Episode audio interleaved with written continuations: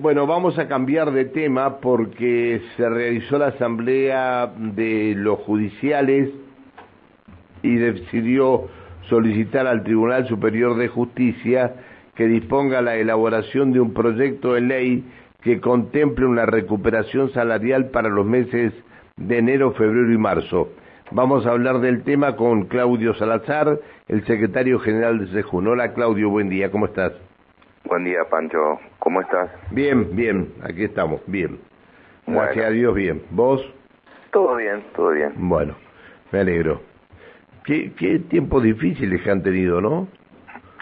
Terminaron, terminaron una medida, terminaron una medida hace muy poquito y, y prácticamente comenzaron otra. Va, andan, están reclamando otra cuestión, ¿no? Sí, hemos tenido varios conflictos sectoriales. Uno de los que más, digamos, bueno, también por suerte pudimos arribar a un acuerdo con el cuerpo médico forense para un reconocimiento. No es lo ideal porque estamos discutiendo el convenio colectivo de trabajo, las horas extras y las guardias pasivas, que es parte del convenio colectivo de trabajo, como así la tarea crítica o la tarea riesgosa o penosa, eh, y hemos logrado por lo menos avanzar en un reconocimiento de guardias pasivas para los médicos, para los técnicos, para los criminalistas que hace muchísimos años vienen cumpliendo, están totalmente atados a, la guardia pasiva eh, sin reconocimiento alguno. Eh, logramos también un concurso para que los empleados y empleadas administrativas y, también un, un, reconocimiento de las técnicas, eh, que son las compañeras que hacen fotografía, que, que manejan material biológico y demás.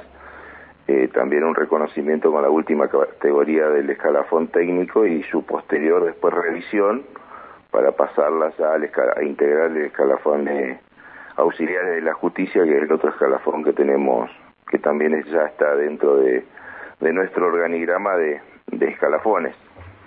Y, y sí, y ahora también otra cuestión que nos preocupa son las cuestiones de seguridad en muchísimas dependencias judiciales de la provincia. Eh, como bien sabes, Pancho, toda la conflictividad social eh, y cualquier persona que va a hacer un trámite al Poder Judicial eh, se les agarra con nuestros compañeros y compañeras que están en las mesas de entrada. Entonces, obviamente. hemos tenido varios varias situaciones que ya le hemos denunciado. ¿Y qué proponen en eso? nosotros, por lo menos en algunos lugares, eh, los compañeros nos plantean, por lo menos con una consigna policial, que, que, que, el, que el policía esté presente al menos cuando empiezan los algunos usuarios, usuarias que en algunos casos ya están identificados, identificadas que ya tienen un comportamiento violento, por lo menos estar, estar presente ahí cuando se, se generan estos incidentes. Eh, pero bueno, nos han contestado del tribunal que es difícil, que la policía designe más personal policial de custodia, eh, se está tratando de ver a través de, de, otras de otras variantes como son la, la, seguridad privada pero en, este contexto no tenemos una respuesta por lo menos que tranquilice a nuestros compañeros y compañeras las situaciones de violencia se siguen sucediendo en todas las dependencias, en varias dependencias, fundamentalmente en la parte de las defensorías civiles, en las defensorías de los derechos del niño en Cutralcó, tuvimos un incidente hace también un mes bastante complicado, así que, así que bueno, eh, la, verdad la preocupación es, mayúscula. Me imagino, me imagino. Este, claro, no es fácil. Eh, el problema más grande debe surgir, eh, o, surge, como decías, en, en los juzgados de familia, ¿no? Donde todos necesitan respuesta urgente y parece que las cosas fueran más lentas, ¿no? Sí, por supuesto. Eh, nuestros compañeros y compañeras tratan muchas veces de explicar que, que, todo trámite lleva su lleva su tiempo. Eh, hay también escasez de funcionarios y funcionarias en muchas dependencias, producto de licencias médicas.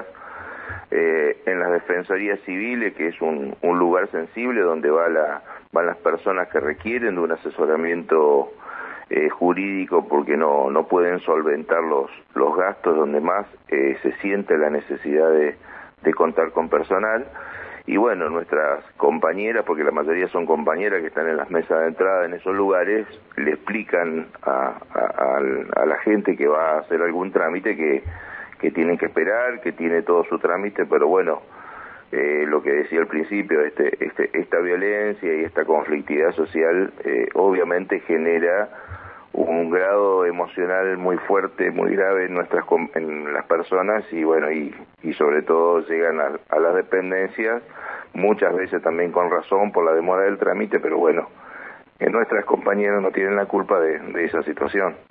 Claudio, muy buenos días. Alejandra Pereira lo saluda. Eh, buen día, Alejandra. Escuchaba atentamente, ¿no? Esto de, la violencia y no se justifica bajo ningún punto de vista, pero digo, también hizo mención con respecto a la falta de profesionales y o de personal, lo cual ya sabemos que los tiempos de la justicia suelen ser extensos y ante la falta de personal calculo que aún más extensos y, lógicamente eh, siempre sin justificar la violencia, pero digo, este también la gente necesita respuestas con respecto a los trámites y demás judiciales. Sí, por supuesto, desde ya. O sea, las personas que inician un trámite judicial es su trámite, es su eh, su situación particular judicial y en eso estamos totalmente de acuerdo. En eso no nuestras compañeras no no hacen digamos no no hacen reparo en esa situación.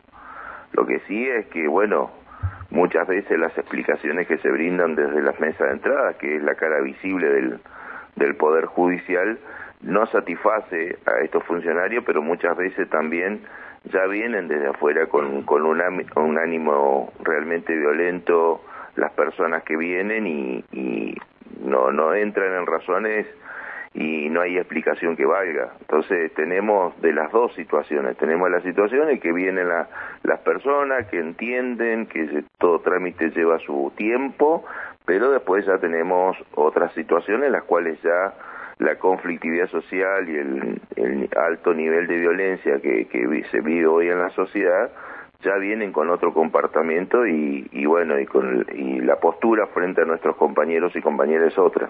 Está, está.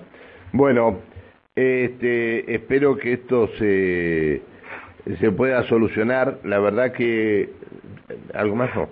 La verdad que eh, es un tema, ¿no? Es un tema. Está el que necesita eh, que se solucione el tema familiar lo antes posible y está el este eh, el, trabajo que están llevando adelante en cada uno de los juzgados.